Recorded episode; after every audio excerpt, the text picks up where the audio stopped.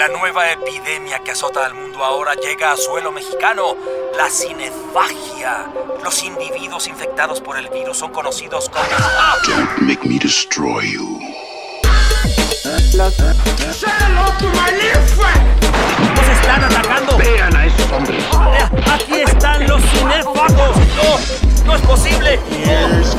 No, no, quieren colmar su apetito con nosotros. Yo soy su amo. No, Se resista. Nadie podrá detenerme. Dominaré a la humanidad. Yo también soy un creador.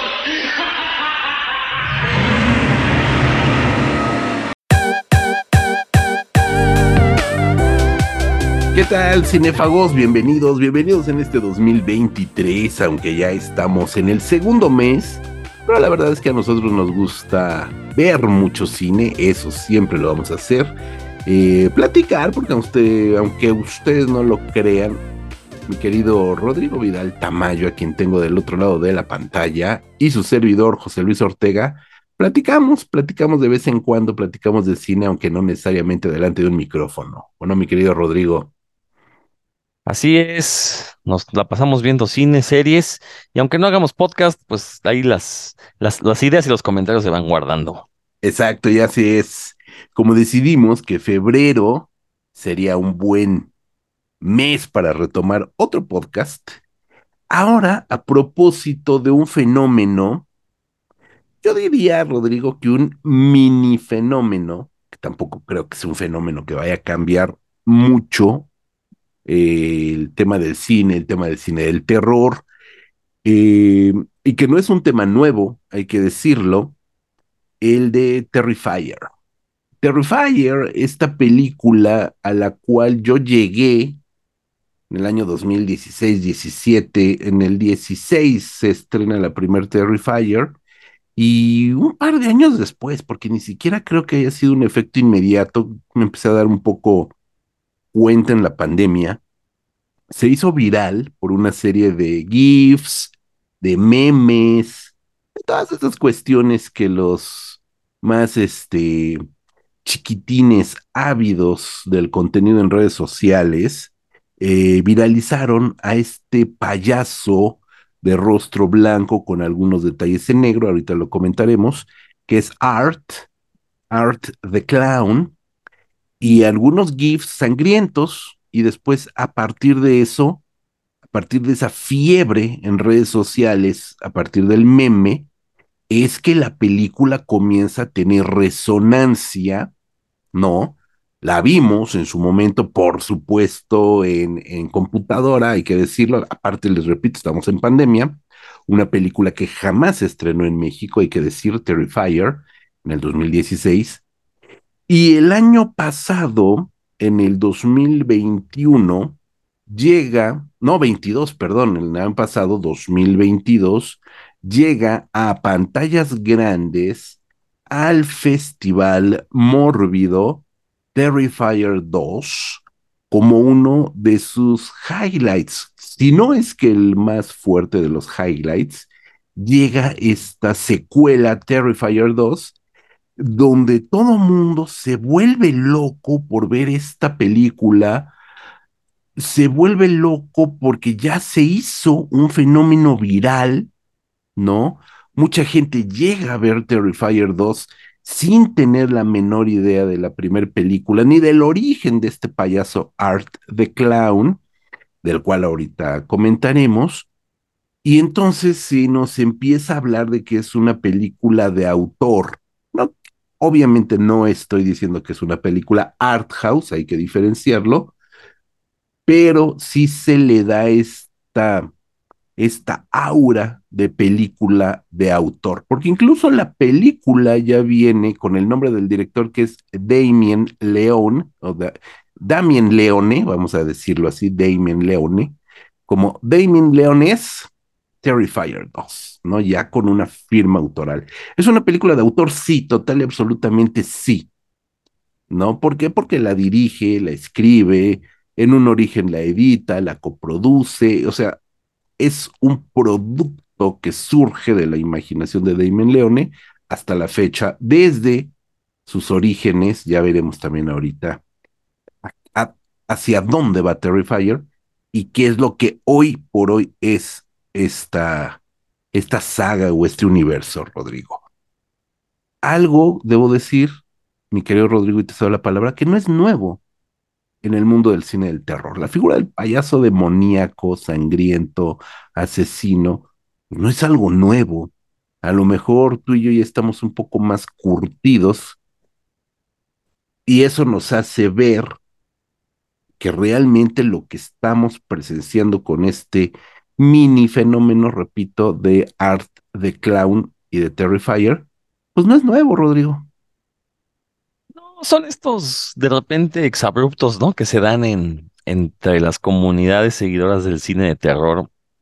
Yo lo he comentado aquí, yo estoy en varios grupos en Facebook, que la verdad, y, a lo mejor lo que digo va a sonar medio mamador, y tal vez lo sea, no nada más suene, pero sí, este, estos grupos están conformados en su mayoría por gente joven, gente que está llegando al, cine de terror y que tra- traen una idea pues muy básica de lo que es el cine de terror, ¿no? Básicamente slashers y lo que esté de moda. Entonces veo en, entre este público, ahora no digo que esté mal, o sea, como lo acabo de decir, es gente joven, gente que le tiene todavía mucho, mucho que descubrir dentro del género. Eh, y creo que pues, cuando éramos jóvenes todos empezamos con estas películas que de repente se popularizaban y sobre todo en nuestros tiempos, cuando no había internet, pues era el boca en la calle del infierno, las que luego pasaban en la tele y las veíamos cortadas y uy, nos parecían el non plus ultra del, del cine grotesco, ¿no? Entonces creo que Terrifier entra en este tipo de fenómenos en el que todos estos fanáticos del slasher pues encuentran una película que creo que en ese aspecto sí cumple con sus expectativas, ¿no? Es- digo, Terrifier 2 es mucho más sangrienta, más violenta que cualquiera de Viernes 13, cualquiera de Halloween, la que me digan. Eh, y, me da risa, ¿no? Porque claramente es un producto de explotación. Es un producto que apela a la nostalgia, tiene toda la estética de los años 80. El problema es que la copia también, que uno dice, bueno, pues ya para que haces una película ochentera, mejor debería estar viendo los clásicos gore ochenteros que a mí me dejó, y debo, debo ser sincero, y me, como me gusta hacerlo, yo solo vi Terrifier 2 y no la vi completa porque me ganó el sueño. ¿no? Es- se me hizo una película larga, pesada, muchas escenas innecesariamente largas, Yes. eh, eh, unos efectos especiales que si bien son artesanales, son divertidos, pero, o sea, mucho peores que lo que veíamos en los 80, ¿no? Y de hecho ahí me entró una duda, si, si el hacer efectos gore artesanales no será un arte que ya se perdió debido al auge de los gráficos por computadora, porque estos efectos se ven muy caseros, ¿no? De hecho me recordaron mucho las películas japonesas de los años 90 como Guinea Pig, que tienen unos efectos pedestres y que uno las veía y decía como Charlie Sheen se creyó que Guinea Pig era una peli un snuff real, ¿no? Bueno, tenías que estar muy drogado para creer que era algo real, porque luego luego los efectos se veían chafas. A diferencia de, de, de, de, insisto, clásicos del gore ochentero, donde de veras te, te hacían creer que, de- que, estaban ahí destripando a alguien, ¿no? Simplemente, co- como ejemplo, el Día de los Muertos, Day of the Dead, de George Romero, los efectos especiales son soberbios, ¿no? Y luego veías las películas japonesas y dices, no manches, o sea, parece que regresamos. Y ves Terrifier y, es eso, ¿no? O sea, yo entiendo que es una película de bajo presupuesto, pero hombre, si, si tu fuerte va a ser las escenas gore, pues por lo menos échale, ahí gástate todo el dinero, ¿no? Todo lo poco que tengas en hacer efectos especiales que se vean, pues un poquito más decorosos, ¿no? Entonces creo que, insisto, es este tipo de películas que de repente surgen, que se corre el rumor de que es la película prohibida, de que son películas muy violentas y que sí lo es.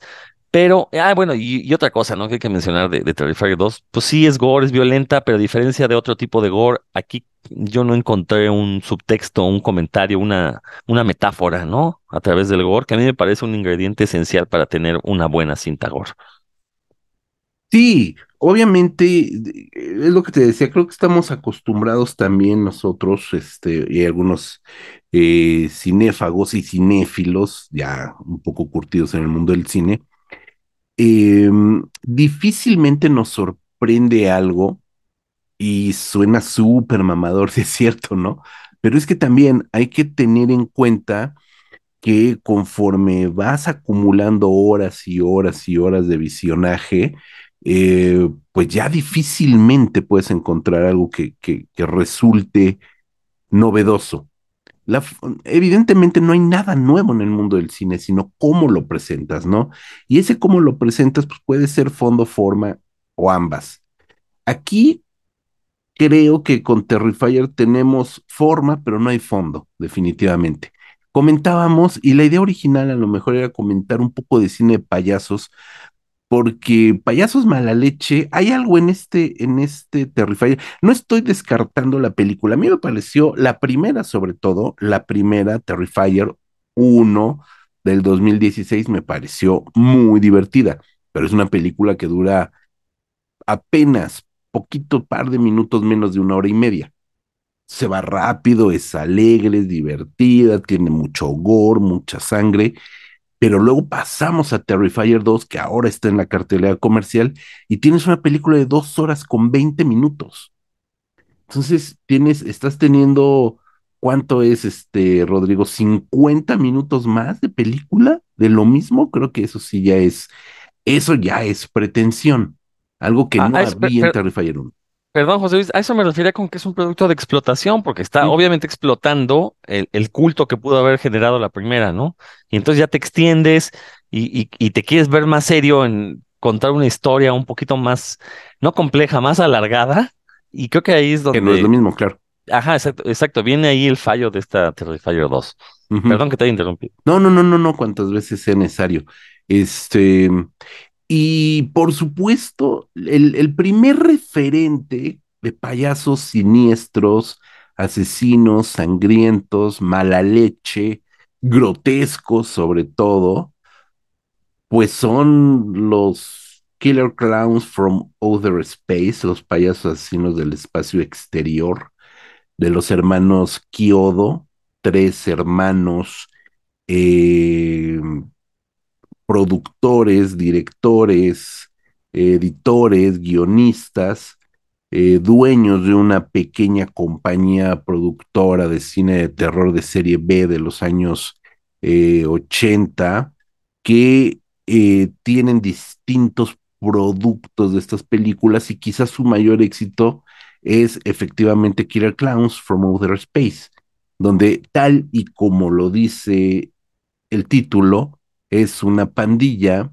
de aliens, porque eso es, eso es lo que son, son extraterrestres que vienen a nuestro planeta y su nave, o mejor dicho, sí, su nave de alguna manera, pues es una nave muy estilo circense y surgen de ahí estas criaturas que toman el aspecto de payasos y que pues andan ahí sembrando el terror, el gore, un gore muy azucarado, valga la pena decirlo, ¿no? Eh, entre otras armas tienen algodones de azúcar, por ejemplo, ¿no? Y es una película tan grotesca, tan divertida y a su modo tan sangrienta, con un humor negro, retorcido, cruel, y con unos efectos para el año del 88 bastante interesantes, porque hay que decirlo, si en algo se especializaron los hermanos Kyodo fue en los efectos artesanales. Sí tienen por ahí algunas cosas visuales, obviamente si la vemos en nuestros días, en el 88 a la fecha, pues sí se puede ver ahí por el, el rayoncito en el celuloide para que se viera el efecto especial luminoso, no sé, X cosas así. Pero los efectos especiales prácticos de látex, de sangre artificial, eh, tridimensionales, porque ahí estaban en el set, son bien gozosos y se convirtió en una película que hasta la fecha es de culto con un montón, no, no, bueno, no un montón, pero digamos que con algunas ediciones en Blu-ray especiales, conmemorativas, DVDs, detrás de cámaras, audios, etcétera, que le dan un culto a esta película y que a mí me parece que es la película cumbre de payasos malévolos, asesinos, distorsionados, más allá de las clásicas que ahorita mencionaremos, Rodrigo. Sí, y, justo lo que decía, ¿no? Los efectos especiales. ¿Cómo es posible que Killer Clowns tenga unos efectos que te convencen y en 2020 tengas a un Terrifier con efectos de pues, la sangre de mermelada y se ven las, casi casi se ven las mangueras, ¿no? Eh, no, la verdad es que es, una película, como bien, dices, muy divertida, de cuando ese gore, más que generar miedo, pues pretendía ser grotesco, echar pitorreo. Eh, pero insisto, es una película que tenía también ahí su comentario, ¿no? O sea, con todo y todo, o sea, ese todo es- ese, ese, ese, ese sangrerío y estos payasos horribles y estas máscaras, pues lo, tú los podías tomar como metáforas de, de algo que estaba pasando en la sociedad estadounid- estadounidense en esos momentos. De entrada, ya que la película en inglés sea Killer Clowns con K, ambas, ya te hace pensar en el Ku Klux Klan. ¿no? Y que los pongan como payasos y payasos blancos, además. Entonces también eso te da a pensar que los hermanos Chiodo tenían ahí, le estaban dando cierta jiribilla a su película, ¿no? Entonces, insisto, tú, lo dijiste muy bien, ¿no? Hay forma y fondo, y en esta película creo que hay ambas. Quizás el fondo no sea tan, tan clavado, no, no, no fuera una intención primaria, pero existe, ¿no? Eh, y aparte también hay que recordar que en los años 80 en Estados Unidos, pues era una, era una sociedad que estaban casi casi en un régimen fascista con Reagan ahí en, en la presidencia y luego entró George Bush. Entonces sacar este tipo de películas, pues era una manera también de rebelarse, ¿no? De decir, vamos en contra de las buenas costumbres, vamos a hacer la- las películas que eh, eh, los papás no van a querer que vean sus hijos, eh, y por eso es que te- tenían este éxito, ¿no? Porque se convertían en ese objeto prohibido, entonces los adolescentes pues, se pasaban las copias, iban al, a las funciones nocturnas a verlas, y, fíjate, salían con, experiencias como, Killer Clowns, que eh, son de esas películas que, de, una u otra manera siempre recuerdas con agrado.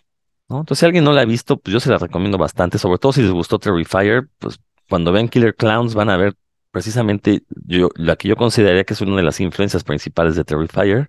eh, y como bien dices, ¿no? La película básica sobre pay- payasos mala leche. Ah, por supuesto. Y además, una película que, que desde niños la conocimos, Rodrigo, porque se editó en VHS, bueno, en videocassette, En- en beta no sé, pero en VHS este, se editó en México. Payasos asesinos, así tal cual.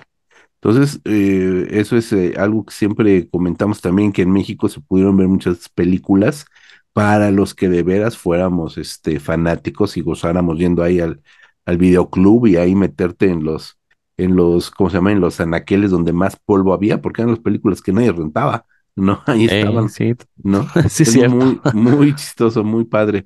Y eh, entre los payasos, yo creo que hay dos payasos, Rodrigo, no sé si, si tú concuerdes, eh, que marcan también el imaginario colectivo del payaso asesino. Uno extraído 100% de la ficción, que es Pennywise, a partir de la literatura de Stephen King, pero sobre todo, sobre todo, a partir de la teleserie, ¿no? Que hay que recordar, el, el, el It original, el Pennywise original, es una serie, eh, fue una serie de televisión, una teleserie, que ya después se modifica, eh, si mal no recuerdo, es del año del 91, se modifica, se reedita para una, hacer la estreno comercial en cine. Esa sería como una, una de las referencias del payaso asesino. Y la otra, que es extraída de la vida real, de la cruenta vida real, que es eh, John Wayne Gacy, ¿no? Este asesino serial eh, que en los Estados Unidos, donde más, eh, se disfrazaba de payaso, de pogo, el payaso buena onda, regordete del barrio, que era el, el buen vecino, el buen vecino que se disfrazaba de payaso para hacer una labor social entre los niños de ahí del barrio, ¿no? Y que era en realidad un asesino serial que tenía su casa, el piso de su casa, el suelo de su casa, retacado de cadáveres, ¿no? Entonces, ahí es donde viene todo este otro imaginario y todo este, ¿cómo decirlo?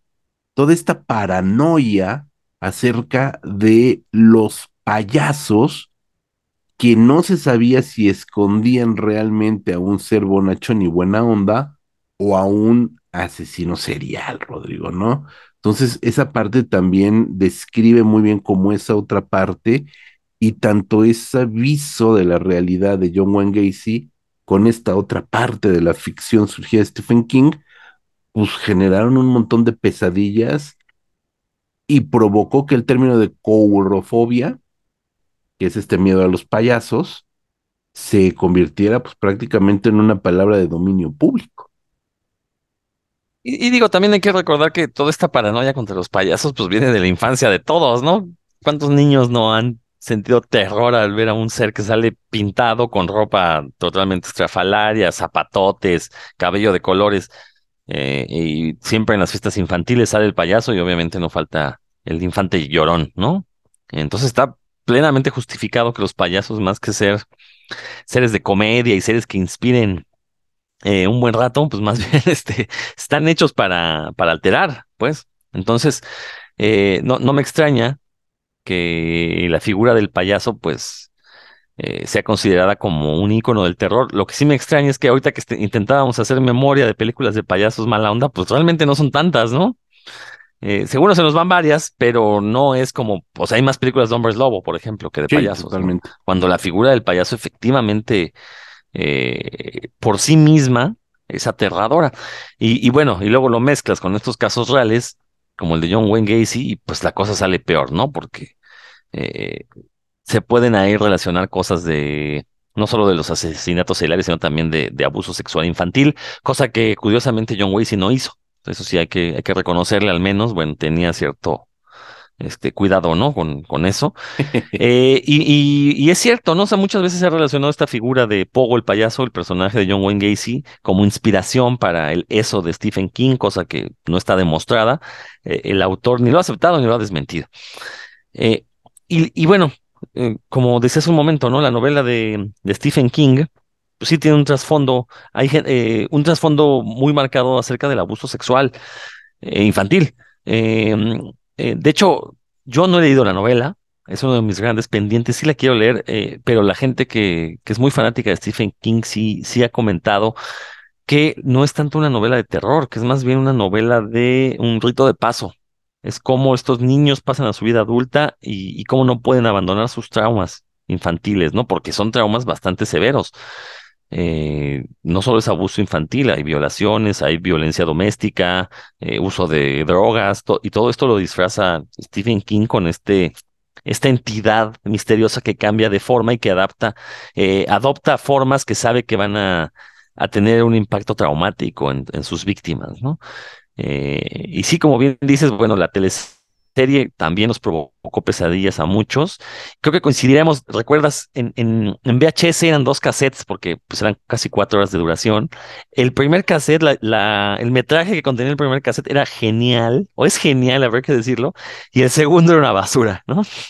Este, entonces todo el mundo se quedaba con el primero, celebraba todas las escenas de miedo, porque hay la- las grandes escenas que se han vuelto memes vienen en esta primera parte. Y en la segunda, pues ya tenemos un final totalmente fuera de clímax y cosas así, ¿no? Pero eh, ese, mm, eh, ese It encarnado por Tim Curry, pues se ha convertido en un ícono por derecho propio, totalmente merecido. Creo que en ese apartado, esa teleserie funciona muy bien porque logra crear esta estampa del payaso. eh, que se ve tierno cuando, cuando es payaso, pero cuando enseña los colmillos se convierte en una de las cosas más aterradoras y en el material en el que están, del que están fabricadas las pesadillas. Fíjate que me, me trae muy buenos recuerdos el VHS, porque efectivamente eran dos videocassettes. Estoy casi seguro, por ahí tengo el DVD, porque fue también de las primeras películas, creo que compré en DVD, en aquellos tiraderos del eje central aquí en la Ciudad de México, etcétera. Si mal no recuerdo, Rodrigo, también venían dos DVDs, venían dos discos, si mal no recuerdo. Eso sí no lo sé, nunca, nunca he visto la versión en DVD, ¿eh? por dentro pues. Es muy probable porque pues, los DVDs aquí en México eran malos, ¿no? Bueno, las ediciones mexicanas de DVD siempre fueron malas.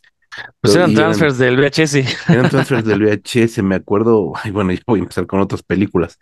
Una de mis películas favoritas, Doberman, de Jan Kunen. Ah, sí. Hay una película que era un transfer infame del VHS, es estúpido el, ese, ese DVD. Este, y estoy casi seguro que el DVD de, de It también eran los dos, dos DVDs, ¿no? A lo mejor con la salvedad de que venían este, serigrafiados muy bonitos, así, pues en blanco y todo, ¿no? Pero Nada fuera más. de nada más.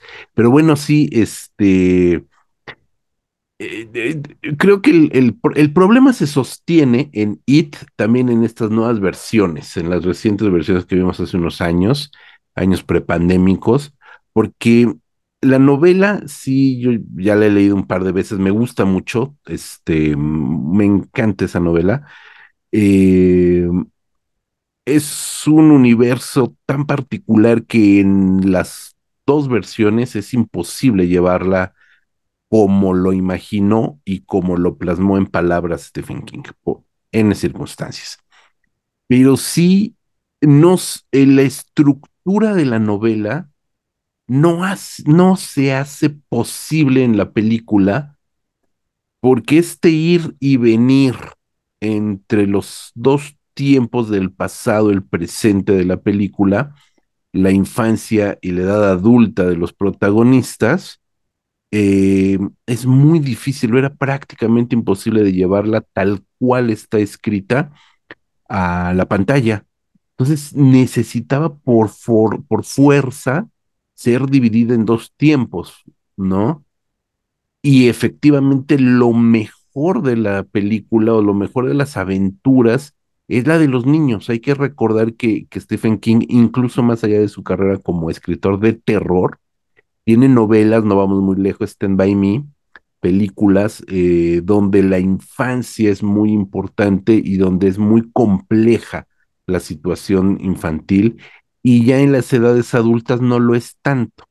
Entonces sí, la, la, yo creo que ambas versiones resultan muy eh, mínimas en la parte adulta aun cuando tenemos ese enfrentamiento con Pennywise, con esta entidad que es que toma cuerpo del payaso, en ambas resulta muy fallida. Por supuesto que eh, Tim Curry es It, y mira que, que, que a mí la personificación de Bill Skarsgård me gusta mucho. Él me gusta mucho como el payaso. Me parece que él en sí mismo, este actor, que pues sí está muy guapo y lo que quieras, pero dentro de esa guapura, este, de esa postura que tiene, tiene un rostro muy creepy, ¿no? Y, y, eso le ayudó a generar otro tipo de payaso que no es el clown clásico de, eh, del Pennywise de Tim Curry, que es el típico payaso de, de fiesta, ¿no? El típico payaso de fiesta, eh, eh, de narizota, de pelos rojos, de calva blanca, etcétera, que cambia, cambia, por supuesto, a la descripción que hace Stephen King y de la cual Bill Skarsgård está mucho más cercano a la literatura. Entonces, hablando de payasos, que al final de cuentas es lo que nos trae este podcast, eh, ambos payasos me resultan sumamente tenebrosos, ambas figuras me gustan mucho, pero, pero yo creo que literal por una nariz ganaría este Tim Curry, o a lo mejor por esta añoranza, ¿no? Porque sin necesidad, es un telefilme, lo cual reduce las capacidades de los efectos especiales, hay que tomar eso muy en cuenta. Telefilme no cuenta con los recursos del cine, del cine en 35 theatrical, y con, y, y con la gestualidad, con la mímica de, de Tim Curry, logra momentos bien espeluznantes, bien de miedo que sí te trasladan a ese miedo infantil al payaso. Si algo me super cagó de la segunda parte de, de It contemporánea de Andy Muschietti, es justamente el abuso de los efectos digitales en Pennywise, en la parte final de Pennywise, eh, cuando es, cuando comienza el la debacle de Pennywise en los efectos visuales, me pareció risible, me pareció decepcionante, ¿no? Entonces, pues ahí, ahí creo que sí resultó muy desafortunada, siendo que la primera parte de Andy Muschietti me gustó, la segunda me pareció verdaderamente fallida, ¿no? Pero bueno, no sé, ¿qué opinas tú de la IT? Ya me dijiste de la IT de los 90. ¿Qué te pareció el, el tema del payaso en IT de Andy Muschietti? No, coincido, la primera parte a mí me encantó porque lejos de ser una película de terror es más bien una fantasía oscura y recupera mucho esto que comentaba, ¿no? Este comentario social de sobre los traumas que tienen los niños. Eh, es una película muy triste, más que dar miedo, da, más tristeza. Este, y sí, ¿no? O sea, creo que ahí están bien aplicados los efectos visuales, sobre todo en la monstruosidad de, de- del payaso de Pennywise. Eh, pero sí, la segunda parte ya se convierte en un festín de efectos especiales. Este, digo, no, no sé si se inspiró en, el, telefilm, porque pues igual la primera parte está buena y la segunda ya no tanto, ¿no? Entonces, algo pasó ahí. Eh, obviamente Tim Curry pues se vuelve un icono porque pues, el que pega primero pega dos veces y además tiene más tiempo con, con ese mito de haber sido eso, ¿no? Mientras que esta nueva versión eh, eh, no se fue tanto por crear un icono con la figura de Pennywise. Creo que más bien lo quisieron retratar como el monstruo que era y se olvidaron un poquito de que eh, de esta dualidad payaso bonachón monstruo, porque en la de en la nueva versión desde un inicio el Pennywise da miedo, yo diría que más bien es como un payaso tipo de carnaval. Y recordad que los carnavales pues también son estos lugares sombríos porque usualmente es gente trashumante que, que, que vive de, pues, de estafar a los pueblos donde van a vivir, ¿no? Entonces, Ajá. bueno, ese es como el estereotipo en Estados Unidos de estos carnavales. Entonces, creo que más bien quisieron darle esta atmósfera de podredumbre social a, a estas nuevas películas, mientras que el, el de Tim Curry, pues es el payaso clásico, o sea, es, es bozo, pero con un traje eh, amarillo en lugar de azul. ¿No? O sea, es un payaso bonachón, mientras no insis- insisto, mientras no enseñen los dientes, mientras que acá pues sí, agarra la figura del payaso porque sabe que, que es algo grotesco. Entonces creo que ahí es donde se da esta ruptura. Eh, pero bueno, creo que ambas, ambas versiones tienen sus, sus bondades, ambas versiones tienen sus defectos y pues a lo mejor hasta que no se haga una adaptación a serie podremos ver ya una adaptación más decorosa de la novela original, ¿no? Este, Sí. Quizás necesite mucho más tiempo para poder desarrollar más a los personajes y sobre todo que no se clave en esta cuestión de que es un payaso terrorífico, ¿no? Al final de cuentas eh, es un ente ahí sobrenatural, ¿no? Entonces creo que también eh, necesitan que se, que se centren más en eso. En esa parte, sí.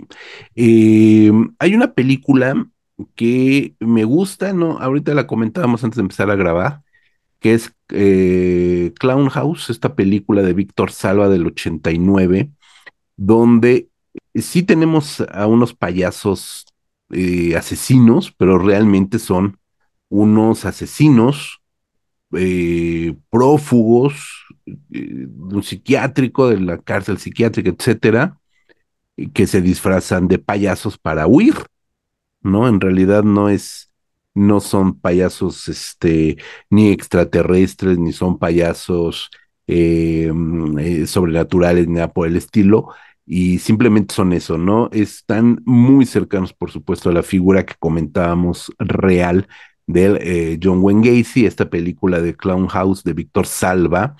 Víctor Salva es el director de la, de la trilogía de Jeepers Creepers, para los más, este, eh, los que conocen la trilogía de Jeepers Creepers, es el mismo director, Víctor Salva.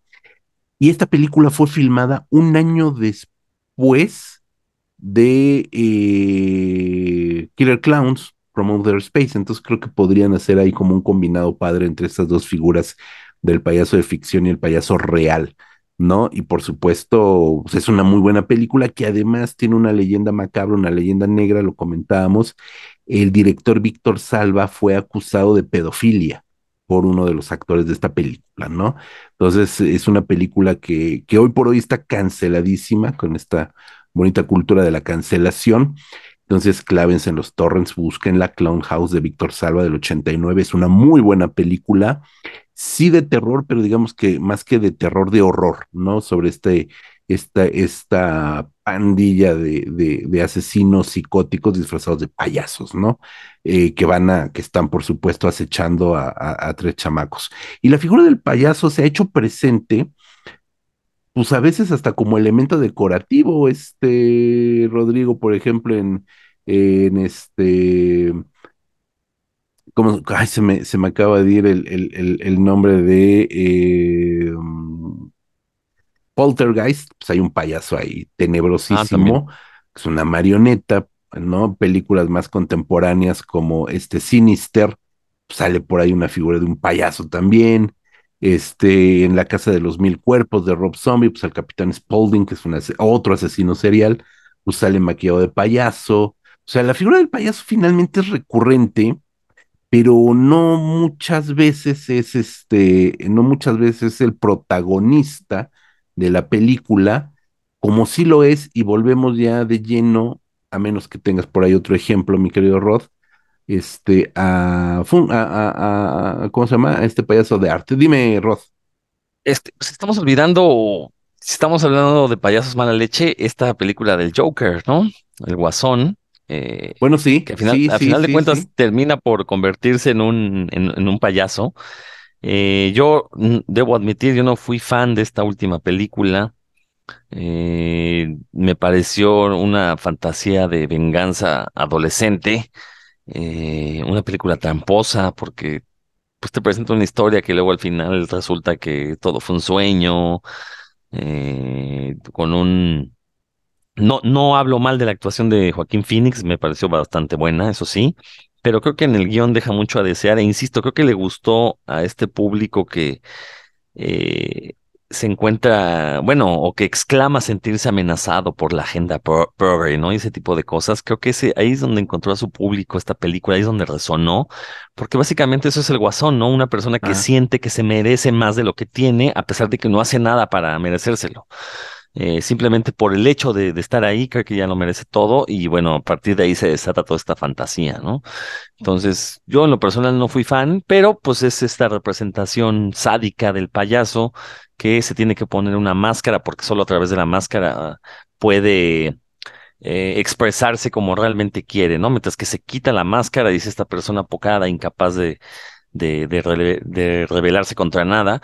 Entonces, bueno, pues eso es el Guasón y pues sí, es una película que también llega a tener tintes de terror, ¿no? Bueno, tiene mucho horror porque pues mata gente, ahí a cuadro, entonces creo que por ahí va este, creo que también este Joker queda en este tema de payasos mala leche.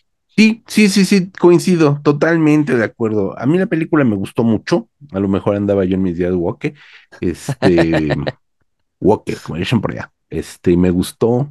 Eh, efectivamente, a mí, Joaquín Phoenix me parece una bestialidad de actor, creo que es, es un genio el güey y lo hizo muy bien. Y viene la segunda parte en tono de musical, entonces vamos a ver qué pasa, vamos a ver qué pasa, fíjate que esa segunda parte se me antoja bastante con Lady Gaga y Ah. pues, los vamos a ver cantando y ahí en su delirio. Ok, eso puedo aceptarlo.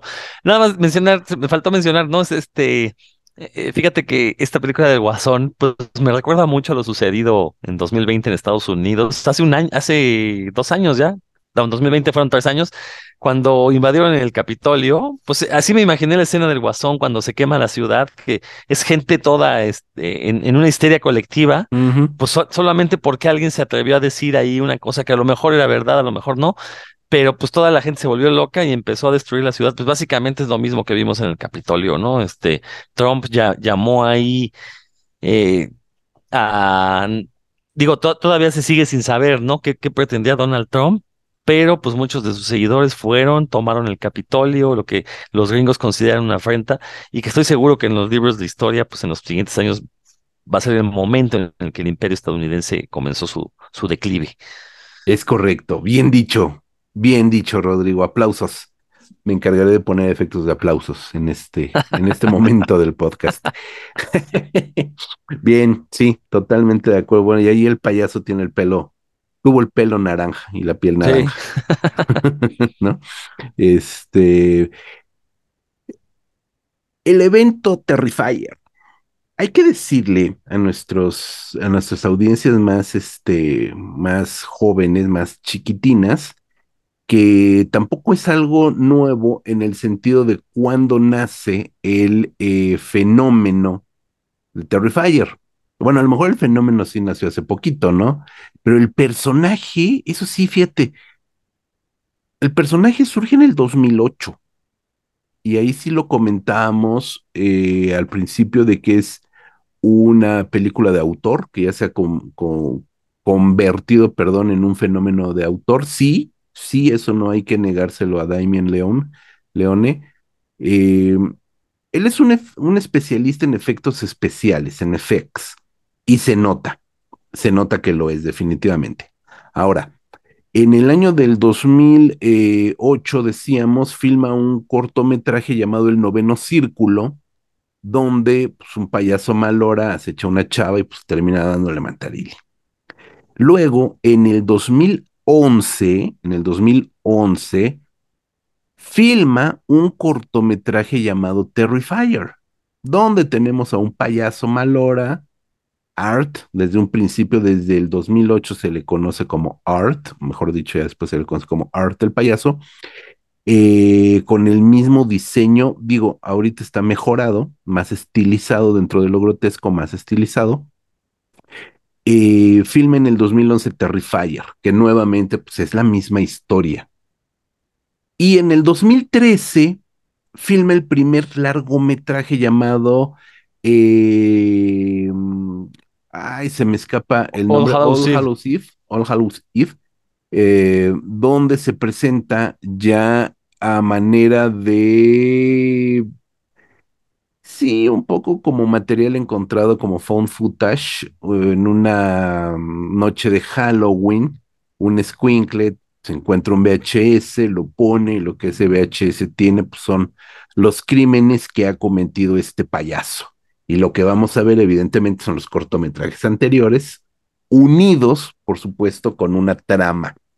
Entonces, ahí ya tenemos el surgimiento ya en largometraje en el 2013 de Art y de este, ¿cómo decirlo? Artverse, de este universo de Art, donde se van a ir entrando y saliendo personajes, donde el propio Art de Clown va a ir evolucionando, aunque no lo crean, va a ir evolucionando eh, va a cambiar de actor, ahora es un nuevo actor quien lo interpreta a Art, eh, hasta llegar a Terrifier, el primer largometraje del año 2016. O sea, ya tiene sus añitos también, lo que comentábamos. Eh, y que en lo personal, Rodrigo, en lo personal me gusta mucho. Sí, debo de reconocer que me gustó mucho sí coincido en que Art es el último, no sé si el último de todos los tiempos, pero digamos que hasta este año 2023, sí es el último de los grandes iconos del terror, ¿no? Creo que tiene todo para convertirse en una figura de culto cinematográfica, no de culto de memes, no de culto de GIFs, no de culto de, ¿sabes? Sino realmente una figura de culto en el cine, en el cine de terror. Me gusta que el diseño del personaje, obvio, ha mejorado en estos años. Tiene prostéticos en el rostro que hacen, que lo hacen ver más macabro, pero definitivamente está inspirado más en la figura de un mimo francés o de un mimo europeo, blanco el rostro, apenas con algunos detalles negros en los ojos, en las cejas y en los labios, y algo que ya es icónico en él, un lunar en la punta de la nariz. Es un diseño mínimo, minimalista, muy propio, repito, de estos eh, clowns franceses europeos, eh, que eso también es disonante con la figura, ya lo decías, del payaso, del clown estadounidense, de este pogo o de este bozo, ¿no? De estos payasos carnavalescos. Eso me gusta. Y me gusta que jamás articula, ya no palabra, sonido alguno. Entonces, nada más ver las muecas tal y como lo hace un mimo, le mime, el mimo francés, me parece estupendo, porque demuestra ahí que por lo menos el actor que actualmente lo está interpretando, que se llama David Howard eh, Thornton, David Howard Thornton, pues sí es un actor, vamos a decirle competente, ¿no? Habrá que ver qué más hace en su vida. Es competente para que con la gestualidad y el movimiento de su cuerpo nos haga realmente sentir lo grotesco. No te voy a sentir qué miedo, tampoco es una película, es una película que de tan gore y de tan violenta que es, y tan gráfica que es a cuadro, eh, pues evidentemente no es, no te da miedo, te da, digamos, te da asco, te da repulsión, pero no genera esa sensación de miedo propiamente dicho. Pero es una película que me parece muy competente, es una película que además está repleta de guiños cinematográficos. Eh, si no la han visto, véanla, está disponible en, en, Amazon Prime Video, pueden verla íntegra, o sea, ni siquiera está censurada, ni mucho menos. Si censuraran la película, terminaría siendo 10 minutos de película. No tiene sentido el, el, el, este, ¿cómo se llama? El eh, censurarla. Les voy a decir un micro spoiler, tampoco es. Uh, si es un spoilercillo, tampoco arruina la película pero comenzamos obviamente con dos víctimas propiciatorias, una de ellas se va a convertir en el Scream Queen de la película, eh, el personaje se llama Tara, y a la manera de Hitchcock la desaparece a la mitad de la película. Entonces ahí te da un giro bien interesante, ¿no? Decir, ah, cabrón, pues que no era la heroína, pues no, no. Digo, no lo inventa Leone, ya lo dije, lo inventa Hitchcock, este, pero le da un giro suave a la, a la película, ¿no?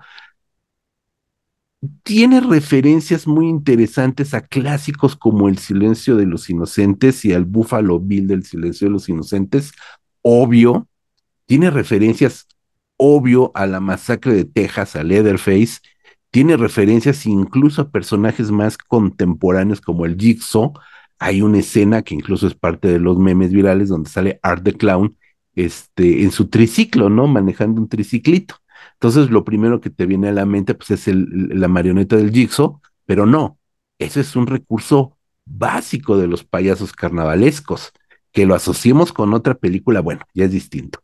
Pero bueno, ahí está. Entonces me parece que es una película bien interesante, con una estructura circular que cierra muy bien la película.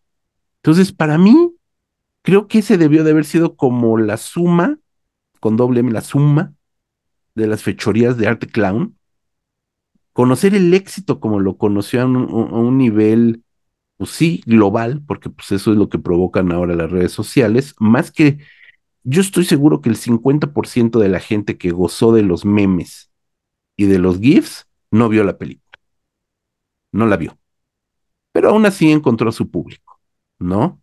Lo que me parece y, ahí sí ya este, no, no has visto esta primera parte, no, no se diferencia de la segunda, o mejor dicho, la segunda no se diferencia de la primera, salvo que cambia personajes. Ahora tenemos a una chica, pues, poquito más allá de lo menor de edad todavía, o sea, no adolescente, pues digamos que está en los 20, todavía no tiene carnet para comprar chelas, pero pues ya anda ahí echando argüende, que es Siena, nuevo personaje, que incorpora personajes del primer Terrifier, más allá, obvio, de Art the Clown, y donde ya tiene, le dan, y eso me parece, en lo personal, me parece un error, le dan un cariz sobrenatural al payaso.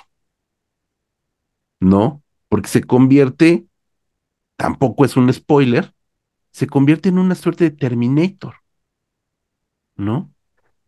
a la manera del Jason Burgess, que no lo puedes matar ni aunque explote el mundo, si explota la planeta Tierra, este Jason Burgess, Michael Myers, Freddy Krueger, ahí van a seguir. No, no les va a pasar nada, ahí van a seguir. Entonces, al momento de que le quitas esa humanidad al payaso asesino, un, un serial killer, y le das esta estructura de personaje eh, pues sí, de, sobrenatural, creo que pierde puntos porque la película, y, ahí te doy toda la razón, Rodrigo, se vuelve monótona y repetitiva y se sostiene de las escenas shock, del shock value, que están muy bien realizadas dentro, están muy bien realizadas en, en la chafez y en lo grotesco, ¿no? Porque estoy seguro de que es planeado. Obviamente, o sea, no lo hicieron así para que, que luciera a propósito, más bien lo hicieron para que luciera a propósito en el estilo del goro ochentero, donde se notaba, como dices, la jeringuita con la sangre, el borbotón de sangre, el látex reventándose como si fuera piel, el rostro destripado, mejor dicho, destrozado y el tórax destripado. Esa es la esencia de la película, que 90 minutos hubiera quedado sensacional, pero alargar los 50 minutos más, por muy bueno que esté el clímax, que se convierte también en una especie de China, de China Teenager, me parece que, pecó, que, que, que pecó de, de, de, de, pues de so- no sé si de soberbia, pero sí resultó mucho más, este, a- mucho más perjudicial que benéfico, Rodrigo. Sí, eh, ya lo hemos comentado en estos podcasts, ¿no? Cuando existe esta intención de eh, hacer películas de culto, ¿no? Ajá, Entonces, eh, se llega a un análisis de qué ingredientes poseen las películas de culto, sobre todo hablando de cine gore, ¿no?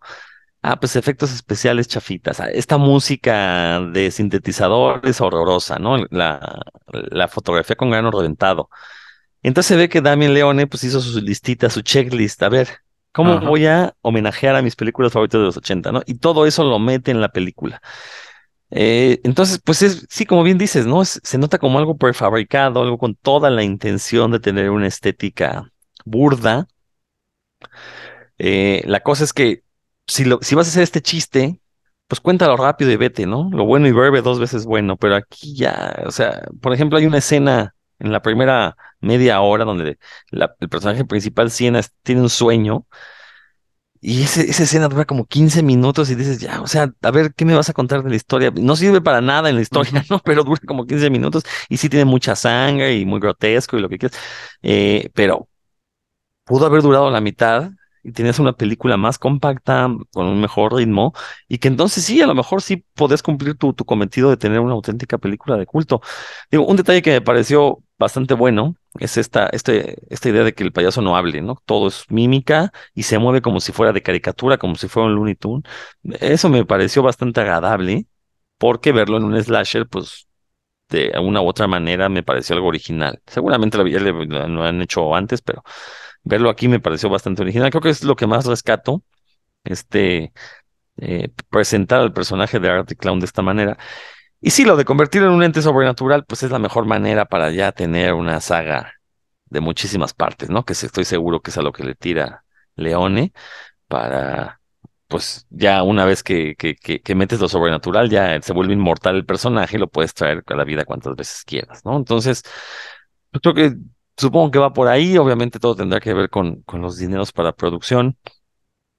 Eh, digo, desgraciadamente con estos booms de redes sociales, pues no, no se garantiza un éxito a largo plazo, eh, sobre todo si vas a hacer este tipo de películas que se vuelven ya cansinas después de un rato, ¿no? Entonces, pues, no sé, seguiré tu consejo de ver la primera parte, si es que funciona mucho mejor, pero esta segunda, que es la que está causando ahorita los comentarios, pues sí, o sea, va, va a ser este, este boom momentáneo por la cuestión de la violencia, pero realmente a largo plazo no le auguro muy buen futuro porque no tiene la película realmente con sos- sostenerse. Sí, no, no. eh, Son de esos fenómenos virales, ¿no? A final de cuentas, ¿no? Y bien lo dices, tiene lo bueno y lo malo de lo de, de la viralización y de las películas de culto. Una que se convirtió, la primera, la primera Terrifier, se convirtió en un fenómeno de culto casi casi que por derecho propio. La gente la convirtió en un fenómeno de culto.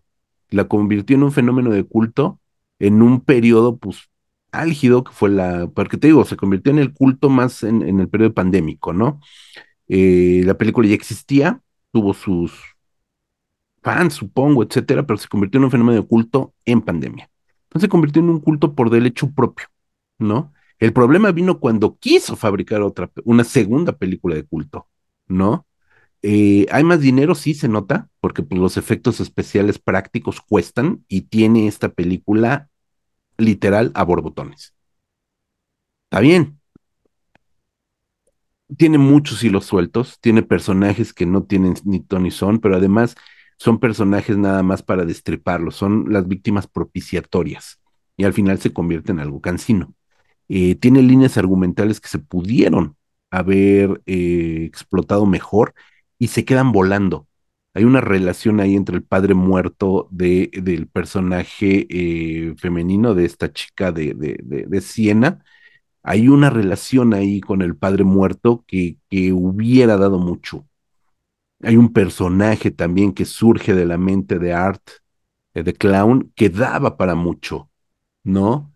Y que lamentablemente se quedan ahí como motivos estéticos, nada más, ¿no? Porque ni siquiera es que aporten a la trama argumental. ¿Y qué vendrá? ¿Terrifier 3? Pues sí, muy probablemente. Muy probablemente Terrifier 3. Me gustaría ver qué otras cosas puede hacer este Leone, ¿no?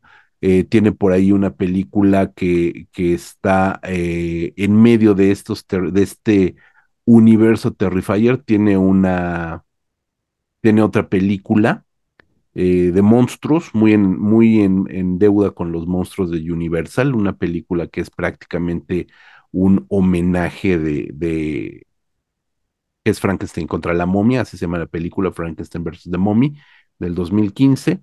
Entonces, es capaz de hacer otras cosas. Yo creo que le valdría bien que saliera de su zona de confort y se dedicara a proponer algo verdaderamente eh, valga la redundancia, propositivo en el ámbito del terror. Terrifier 1 ya se ganó su lugar, Art the Clown ya se ganó su lugar, a lo que sigue. Creo que sería mi, mi opinión y conclusión, mi querido Rodrigo. Sí, totalmente de acuerdo, ¿no? con este tipo de, directores y de películas, creo que lo mejor es que traten de explorar un potencial fuera de, estos éxitos pues, momentáneos. Pues sí. Pues bueno, creo que ya no, ya no da para más el Terrifier. Eh, véanlas, eso sí, véanlas. Hay que ver todo y cada quien que se forme su juicio. Eso es lo importante, ver y juzgar con parámetros eh, objetivos siempre. Rodrigo, ¿dónde te podemos escuchar, ver, leer, escuchar? Ah, pues todos los lunes a las 8 de la noche. Si están en la Ciudad de México, pongan el 95.7 en el FM, radio IPN. Ahí tengo Nerdología, el programa donde todo lo nerd es chido. Discutimos sobre temas de cultura pop con gente que sabe del tema. De hecho, tengo que volver a invitarte, José Luis. Ahí luego platicamos para que me acompañes de nueva cuenta. de la vida, por supuesto. Ahí en Nerdología. Pues ahí me pueden encontrar. Pues ha sido un gusto. Yo soy José Luis Ortega. Le doy las gracias a Rodrigo Vidal, que como siempre es un gusto platicar con él dentro y fuera de las pantallas este, de la computadora. Ya nos veremos muy pronto, mi querido Rodrigo, en persona. y pues nada, www.revistacinefagia.blogspot. Ahí seguimos publicando algunas, algunas cosas, algunos textos interesantes. Yo sé que ya mucha gente no acostumbra a leer, pero bueno, pues ahí están, ahí están. Lean de vez en cuando, lean por lo menos subtítulos Estoy enfadado que Terrifier tiene más copias en español que en el idioma original. Estoy enfadado porque no he podido ver eh, Winnie the Pooh porque está doblada en español y me haga verlas así.